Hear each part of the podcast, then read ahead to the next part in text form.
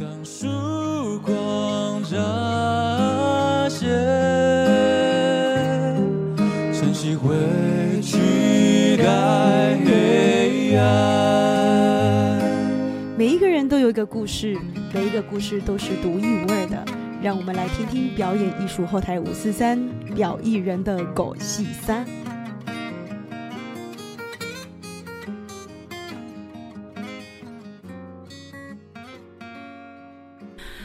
各位听众朋友，大家好，欢迎收听表演艺术后台五四三，我是谢淑文。今天我们所请到的特别来宾呢，是一位音乐制作人，最近刚领了金曲奖，叫刘道文。道文好，大家好，我是刘道文。嘿嘿，好，道文呢非常非常的低调。我先介绍他一下，他在二零一一年的时候毕业于高雄中学的音乐班，然后后来第二年他就获得奖学金，进入了美国波士顿的。伯克利音乐学院就是 Berkeley 啊，Berkeley 音乐院，而且他多次获得 Berkeley 的成就奖学金，很厉害，很厉害。然后，而且他在二零一六年的时候就用优异的成绩获得双学士的学位，词曲写作以及流行音乐创作跟制作。那后来呢，回来台湾，他得了不少的奖。那这个部分呢，我们就让道文来好好的跟我们讲。最近他帮山狗大后生乐团所制作的《岩风谣》啊，得了金曲奖。我们来好好的访问这一位神秘人物。Yeah，感谢老师。对，首先要介绍这个老师是我的老师。对，很重要。就是呃，当时我原本是读古典音乐班，然后后来决定要考呃 Berkeley 流行音乐的时候，就是找老师上课，然后上了唱歌，最终才可以考上 Berkeley。这个我想应该很多的听众朋友很有兴趣，到底 Berkeley 这个神秘的音乐院 要怎么考进去？哎，你可不可以也顺便讲一下？因为其实当初。呃，刘道文是因为我另外一个同学，一位钢琴家，那个黄慧玲老师，他介绍过来。哇，那个时候他非常的酷，他直接跟我说：“没有，我就是没有要考台湾的音乐系。”我想说：“哈，对，是这样，很有 guts 哎。”对，当时是呃。呃，怎么讲？我自己觉得啊，当时可能是我人生一个转捩点。这从现在来看也是啊，就是当时我原本读古典乐，然后突然我就决定不读了。然后，因为其实我原本是要去，有什么原因吗？是创伤吗？呃，还是真的是很喜欢流行乐？也也不太也不太算是，也有创伤，可能也算有吧。就是我一直都读古典乐，但是就是呃，读的也没有说不好啦，读的也算是蛮好。那当时原本是安排要去欧洲考钢琴。然后，所以你那个时候主修是钢琴？对，钢琴就是其实我是钢琴跟法国双主修，但是主要都是练钢琴比较多。因为我的老师是维也纳音乐院的，就是陈志宇老师。那因为我小时候的钢琴老师是 NEC，也就在也是在 Boston。然后我就跟我妈说我要去考波士顿，因为我要去考 NEC 啦。因为小时候就一直跟那个老师说我最后会去考那个学校。呃，美国的考试是在冬天的时候，那欧洲考试是在暑假，然后所以我就自己安排说要去考 NEC 这样。然后考完之后就对我就去考 NEC，然后最后也没有考上。然后在那期间我就认识了 Berkeley，因为他就他们两间学校离得很近。然后我是在那时候才知道说，哎，这世界上居然有流行音乐学院这么酷的地方。然后当时就说这是你那个时候不认识王力宏吗？对，当时我认识王力宏，但是我不知道王力宏是那间学校。然后，对我们以前都说力宏是我们学长，我们现在也说他是我们学长了。对，所以最后就回来，然后就原本要继续准备要去考，要去欧洲考试，然后就好像不知道过了几个礼拜，我就跟我老师，我就跟我钢琴老师说，嗯，老师，我 我决定不考了。然后老师老师也是很傻眼，然后老师就说，哈，为什么？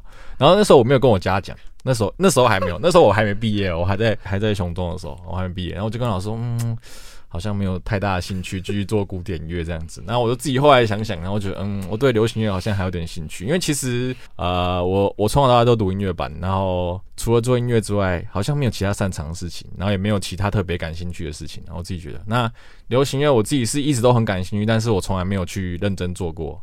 但是你来的时候，我记得你的流行乐唱起来就还有一个样子了，是因为从小还是一直有在唱？诶，也没有，其实我家也都不知道我会唱歌。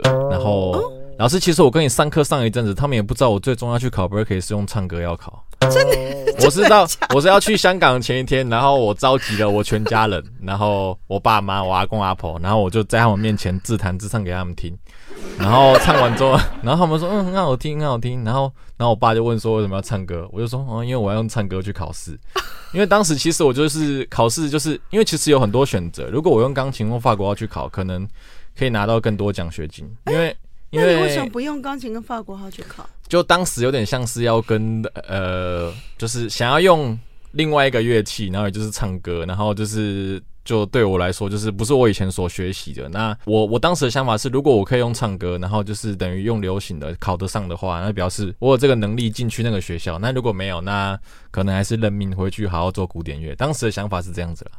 就是这样子，直接放手一搏。对对对对对，没有错，破釜沉舟。然后对爸妈也不太清楚，最后很幸运的考上了，在老师的指导之下真，的很厉害。没有幸运。考上之后呢，我们这个节目啊，就是表演艺术后台五四三。我们比较着重在各位成功的人士身上，他们背后到底他花了多少的心血？那他们在学习当中，他们又有什么有趣的故事？包括一些酸甜苦辣都可以讲。说的是呢，没有问题。对，所以我觉得这部分很有趣，就是一个熊中音乐班，大家都觉得你后面一定会走古典，而且一定会做得很好的一个人。然后突然间他说他要去考 Berkeley，然后他想要走流行乐。我还记得你还自弹自唱，没有错，没有错。对啊，你有没有过任何的挣扎，或者是你觉得哪里难？没有，没有太多的挣扎，真的没有太多的挣扎。我也不知道为什么，但当时就就是是喜欢，对不对？因为我那时候觉得你就是真心喜欢、没有错，没有。错。这当时真的是对，真的很喜欢做这件事情，然后就决定要做这件事情。那对，最后就直接去这么做，所以就对。所以热情真的是一切。那后来到了那里之后，你有没有什么适应不良的地方？没有没有太多适应不良，除了我的历练的室友都不太好之外，但我一开始去的时候，我是跟一个美国人住，然后就是对，可能就是有点文化上的不同。对我没有批判美国人，他们很棒。我刚好我的室友他有点不好的习惯，就这样子而已。他他喜欢在半夜的时候练琴、练吉他，他弹电吉他，他弹的很好。然后他也他也是拿奖学金，然后他他喜欢在半夜的时候练琴，因为他睡觉的时间比较奇怪，所以他都要半夜的时候练琴，然后装用着装着音箱，然后我然后美国的房子我们都是很老旧 木头，隔音很差，所以他在弹琴我都听得很清楚，我都睡不着，我就跟他有很多次这个激烈的沟通，然后还有跟他妈有沟通，然后他妈说、哦、没办法，我儿子已经超过十八，我管不了他。对，所以当时就除了第一年 没有怎么睡觉，然后不太会煮饭。我记得我第一学期都在都在吃咖喱，因为那是我唯一会煮的，我就每天吃咖喱，早餐吃咖喱，然后吃了一学期。然后我寒假的时候回到台湾，学习了我第二道料理卤牛肉，所以我下学期的时候就变成咖喱跟卤牛肉这样交换。对，大概就这样。除就除了对第一年的室友不太好，第二年的室友也不太好，除此之外就过得都很好，学校的老师都很棒，同学都很棒。嗯，哪里棒？我们讲老师很棒，嗯，棒在哪？老师很棒，就是我觉得 Berkeley 的老师，因为首先我们教育的系统跟我们整个，我觉得跟我以前在古典的整个整个氛围是不太一样。他们就是嗯好像没有特别一定要你做什么事情。那关于在乐曲上的诠释或怎样，他们也没有一定要你怎么做。他们没有跟你说，哎、这里一定要渐强，或这里的语气一定要怎样，都没有。他们就是看你想怎样，然后你跟他解释你为什么要这样，然后他告诉你说他为什么喜欢另外的方法。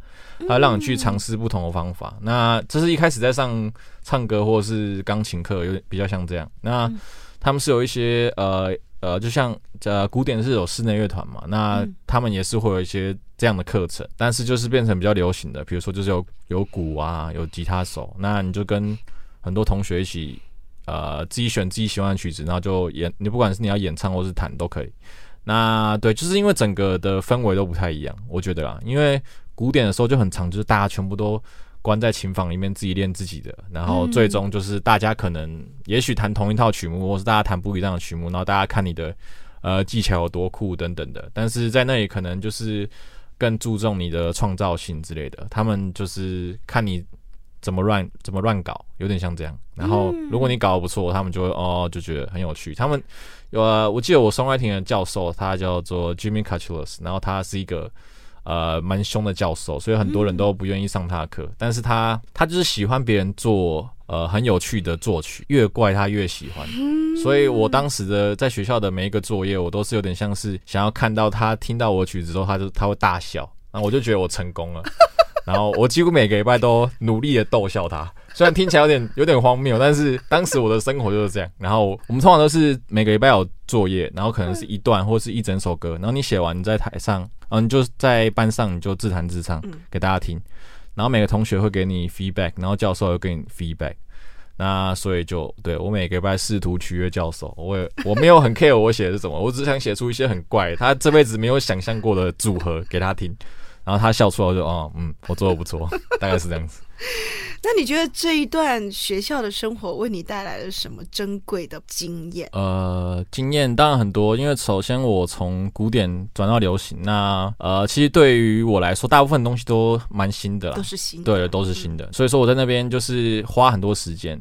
从一开始就觉得自己什么都不会，所以他们教我什么我都努力的去学，然后去听各种音乐，然后呃也有很多不同的同学，他们可能原本就在业界啊，所以你就会问他们各种问题。我觉得在那里除了老师之外，那最重要就是很多同学他们本身都非常的优秀，因为我们学校有很多不同的系，可能电影配乐的啊，或是 composition 各种系，那你需要各方面的知识，或者是说一些你有一些问题，你就可以随时问他们，你可以随时得到各种答案。各种方法啦，所以说就在那里，我就是从很多人那边学到。那在那期间，呃，我基本上每天都是泡在这个这个录音室里面，就是每天自己不管是进去里面听听音乐也好啦。我们学校是你可以自己定那个时间，然后你就进去里面。那有时候真的没有没有事情要做，我就在里面听音乐，那也是觉得不错。那对，所以就是听音乐，然后。呃，一直做各种作品，然后到后期才开始参加一些作曲比赛。那所以后来你毕业之后呢？我记得你留在美国嘛？对。那那个时候你又想要拿到什么东西？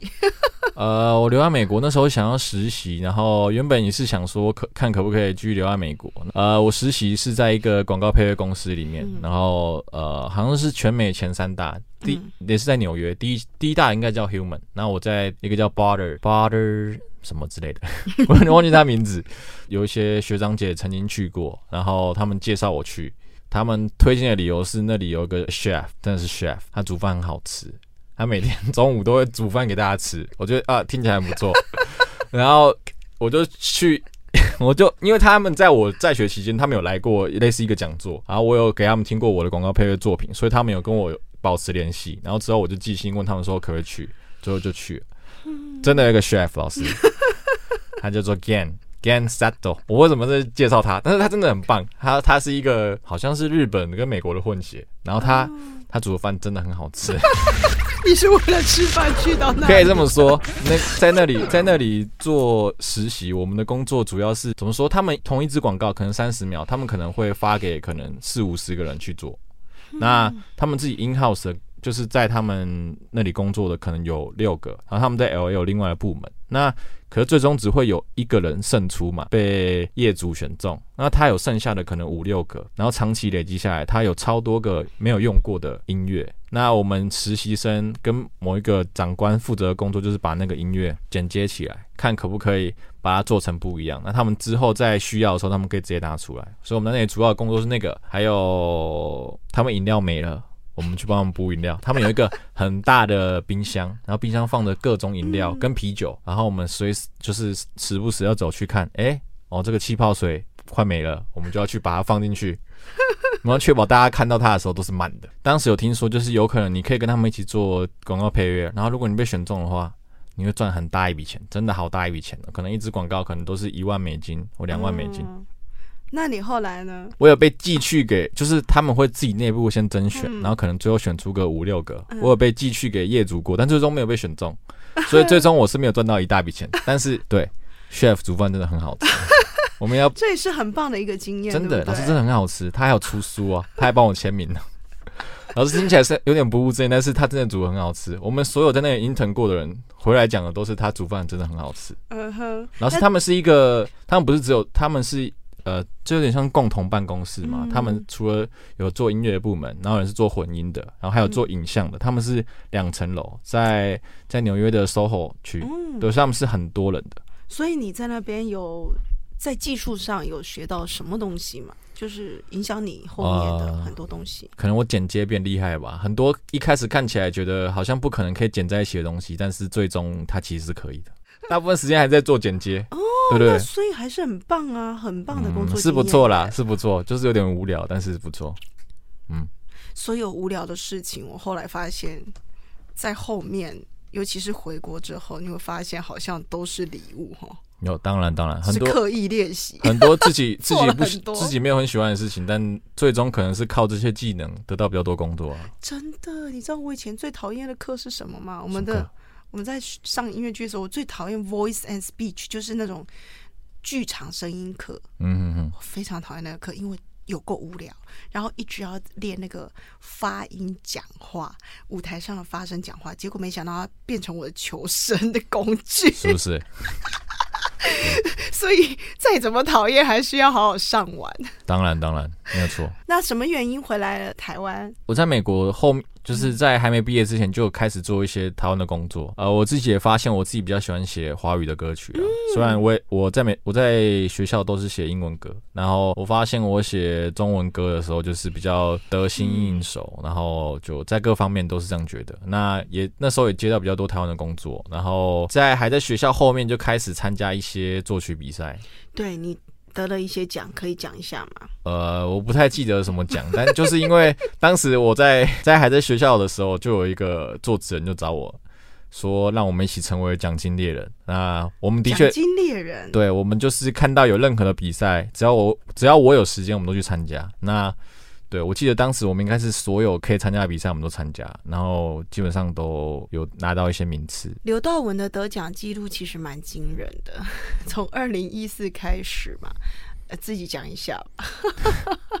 呃，这个二零一四这个我完全不记得，我我一直以为我第一个比赛是二零一六年参加一个叫总统教育奖，然后那时候，哎，对，总统教育奖，对对对对对，然后他们他们最后颁奖是在那个圆山饭店，但当时我还不在，所以就没有去。然后我在美国也还比过一个 ISC 的国际作曲比赛，那时候是就是有入围半决赛，然后之后才算是真正开始有得奖。然后第一个得的好像是呃，好像高雄高雄政府办，高雄市政府办的南面儿歌，就是一个写台语的比赛，然后就是有有得奖，然后收录到专辑。之后就是参加了这个原创流行音乐大赛，就是嗯，对，这原创流行音乐大赛，然后做佳作，然后之后就开始参加各种比赛，礁溪的比赛非常好玩。这个呢，这个呢，如果在 YouTube 的听众，那我们就会放在说明栏，然后各位可以参考一下，真的很多。然后到了二零二零嘛，然后你也得到了那个文艺金像奖。励志歌曲得奖，没有错，感觉好像很多的客家歌曲都有得奖哎。你这一次的这个专辑呀、也可以讨论一下嘛。没问题。哎，他很厉害，他入围很多项，然后也得了嘛。他对，总共得了几项，我们得一项，我们得了最佳客语专辑奖。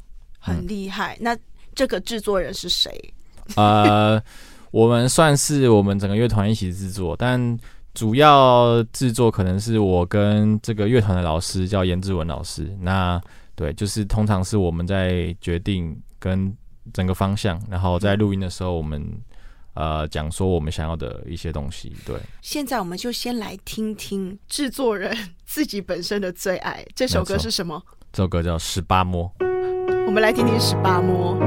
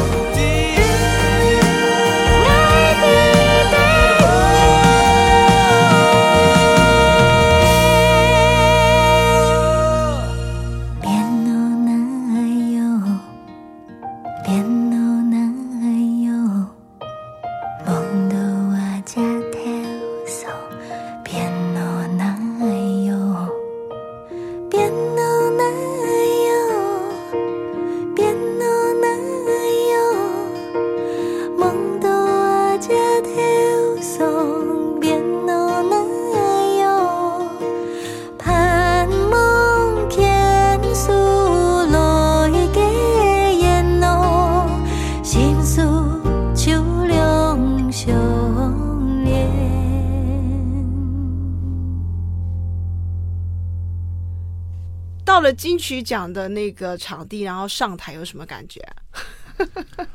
呃，我呃，而且我发现你做了很多很多的事情，但是似乎没有特别强调你的名字，你真的很低调哎。低调。你可不可以讲一下你做了哪一些事？主要原本我是以一个 keyboard 手被找进去那个乐团，然后后来我就是这张专辑，我跟这个老师严老师，我们各写了五首歌，各分别制作五首歌。那这五首歌就是呃我作曲，然后编曲嘛，然后呃也算是配唱，然后也在里面的和声也是我唱，然后后面的编辑我跟另外一位朋友一起做，然后。呃，包含跟混音师的沟通，然后对录音录音的时候，呃，录音是你录吗？没有没有，有些是在我家录，就是有些啦。然后还有呃，像弦乐手，我们有弦乐手，那弦乐手都是因为我前面读古典，所以这些弦乐手都是我的朋友们。然后我去联联系这些录音室，我们最后是在哎是在高雄，高雄的志冠录音。然后呃，还有录 OBO，OBO 是我的老婆大人在这里，在我家录的。是对，所以就大概对我也不知道，就大概做这些事情。对，真的后面的大工程没有没有一，大家都是工程，花了多少时间啊？很多时间。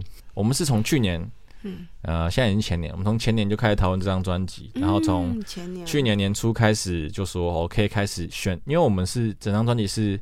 选一些客家的传统歌曲，然后把传统歌曲跟一些新创部分，就是每首歌基本上都有全新的旋律或是歌词等等的。然后当然编曲是全部是都是新的。那我们先从选这些传统歌曲开始，所以我们讨论，然后作曲可能到五六月，五六月这中间有练团，然后开始录音，录音可能花了三个月。真当当然不是整整三个月，但是就是来来回回，可能录完然后就哦好像不错，但是过一阵子听啊。有点烂，然后又重录，然后就这过程就是比较繁琐，然后来来回回，然后之后就进行整个后置，后置又会花很长的时间，嗯，然后之后再送给这个婚姻，失去婚姻，婚姻完再继续做这个 master，对，所以如果要严格来讲，可能这张专辑是花了一年多左右啦，对，大概是这样子，嗯，所以一般正常来说，一张专辑的制作大概都需要多久的时间？其实我也不太知道，因为每个 每张专辑都不真的不一样。对对对，有人可能可以花个好几年，有人可能 我听过好几年的。对，有人可能可以很快就完成，就每个都不太一样。对，所以真的就是这样哈。那请问道文老师，没有没有老师，道老道文老师，没有老师是学生，你才是老师。我我只是个小学生。都已经这么大咖了，干嘛这样子？误会道文真的好低调。没有没有。对，现在都已经结婚呢，生子嘞！我的天哪，没错，即将迎来我的女儿，真的太棒了！哎，你人生就是一个好字，没有错。今年的我势不可挡，我就是这样觉得。我我觉得从道文身上哦，为什么很想要访问他？因为他真的就是有一个非常非常单纯，然后非常的嗯正向的一个能量。你可不可以谈谈你的原生家庭？我的原生家庭，好的。我因为会养出这样的孩子这么天真，然后做出这么好笑的一些事情，我觉得也真的是不简单哎。就是搞不清楚你到底之后要走什么，然后突然间哎，我要自弹自唱给爸妈听，然后告诉你哦，我要出国了，拜拜。没有错，是这样子。这是什么样的家庭？呃，我我家里住着我爸妈，还有我有个哥哥，还有我表哥也住在我家，然后还有我阿公阿婆，阿公阿婆是外公外婆。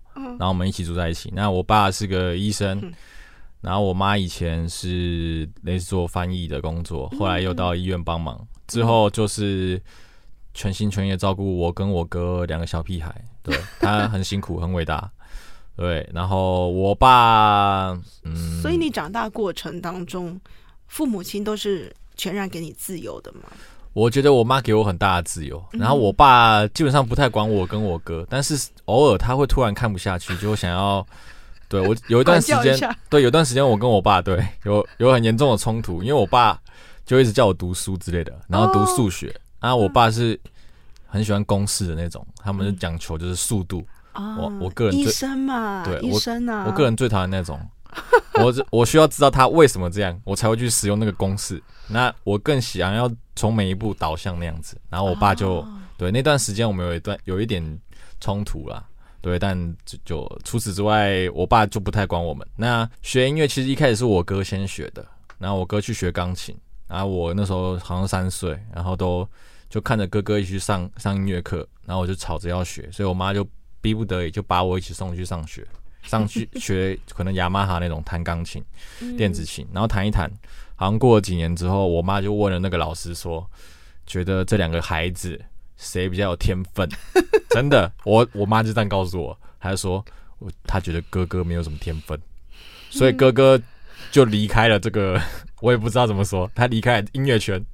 然后他现在变成什么？哦，他现在他现在是医生，对 他他小其实你爸爸搞搞不好想说，反正就一个人继承我的，没有没有，我爸一直叫我们不要当医生，因为他觉得医生当医生就是呃有很多的一些风险，或者是说有很多医疗纠纷。因为我爸真的很忙，然后他是什么？他是妇产科的，妇产科哦，对，所以所以他他他在我们小时候他就一直跟我们说不要做医生了。啊，我哥其实也不想做医生，而且我哥很怕血，然后。对我哥也是个很强的人，他就是高中 有一天他就说他要去参加一个医学营，那参加完之后他就回来说他要当医生，就，好这个故事跟我好像也差不多啊，都蛮荒谬，但总之最终他也成为医生的，对，所以呀，他现在过得很好，对。然后你就去继续学音乐，对，其实我一开始没有学音乐班，呃，没有读音乐班，是，怎么样去念音乐班？这都是我的人生就是很荒谬，老师，他是有一个我们的朋友，然后我从小认识他，我爸的朋友。然后他的小孩，他就是有一个我们学姐，他就读了音乐班。他说：“哎，音乐班很不错啊，要不要一起来读啊？” 然后我妈说：“嗯，听起来不错啊。”然后就是因为刚好跟他儿子同届，就可以当同学，好像不错。嗯，那好啊，那我儿子来考。那时候好像是音乐班报考前两三个月，然后就跟我钢琴老师说要考音乐班，我钢琴老师吓死了。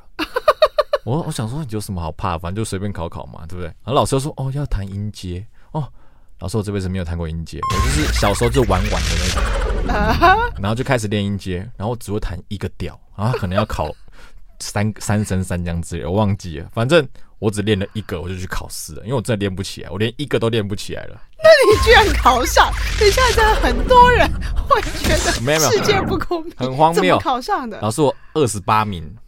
吊车尾还是二二十八还二十九？然后我考听写的时候，我还问那个老师这要写什么，我都不知道怎么写。老师，我真的什么都不知道，我也不知道我为什么考上。然后当时老师考上音乐班之后要选乐器啊，我们家出国了，因为根本就没想过我会考上。我妈觉得哎呀这不可能啦，我们就出国了。最终那个乐器是我我妈的我爸妈的那个朋友的妈妈，那就他们帮我们选的啊。我选法国号是因为没有法国号吗？不是，没有人要选法国号。对呀，老师，你知道法国号通常小学选到都是很后面的，因为大家都弦乐都先嘛，然后打击啊、长笛什么的啊，那时候就法国号。所以你法国号是这样学？对，法国号，那法国号很好。对，当时是这样，他就进入了音乐班，就这样子，然后就一路。就变成这样子，所以看到没有，傻人就是有傻福，锵锵的还是可以锵到金曲奖。对对对，这这真是靠运气啦，运气运气不错。这个运气其实也需要一点福报。我相信你是一个非常正向又很真诚的人，而且我觉得从你身上看到一个东西叫做为你的热情全力以赴。哎，你有没有觉得这种感觉？呃，你有没有这种感觉？我不敢说全力以赴啦，但是的确是投入最多的心血在里面，是真的。所以我在这边要工商服务一下，就是各位，如果呃你有什么音乐啊，或者你想要做一个什么歌啊，或者是各位你想要找广告配乐啦，好，或者什么电影所有音乐相关都可以来找道文做，因为呢，感谢大家。我真的请他做过很多的作品，没有错。老师是我的恩人，真的是非常棒，而且他是一个非常能够体贴你，然后不是那一种。哦，我就说多少钱，然后没有多少你就不行，就这样子。肯定，我们根据各位的需求，我们尽力帮忙。只要有时间，我们都尽力帮忙。只要有时间了，记得只要有时间。所以没有时间的时候，啊记得加点价。没有错，没有错，就诶 没有就尽量加点价。而且对，呃，我托付给道文很多的作品，然后他每一次都可以做出完全让你很 surprise 的一些作品。那所以呢，各位不管你是已经呃写好曲子了，然后没有人编。编呐，或者是你需要呃做一个 demo 啊，或者是你需要广告配乐什么样的配乐，呃，电影配乐、电视配乐都可以，都可以，欢迎找道文来制作。那道文要怎么去联络你呢？联络我，呃，可以在脸书上找到我，刘道文，或就直接打刘道文。对，然后对刘道文 Michael，或者是也可以寄信到我的 email，我的 email 就是我 Michael M I C H A L，然后 Liu L I U music at gmail.com，Michael Liu music at gmail.com。呀，非常好记那各位，如果你是 YouTube 的听众，你应该现在在上面都能够看到一个 QR code，也就是他的脸书的 QR code，Yeah 扫进去就对了。那如果你是在 Podcast 的呢，它的资讯就都在说明栏。那我们今天非常非常感谢刘道文老师、刘道文制作人的访问，我们下次见，拜拜。呀，感谢老师，拜拜。晨曦会取代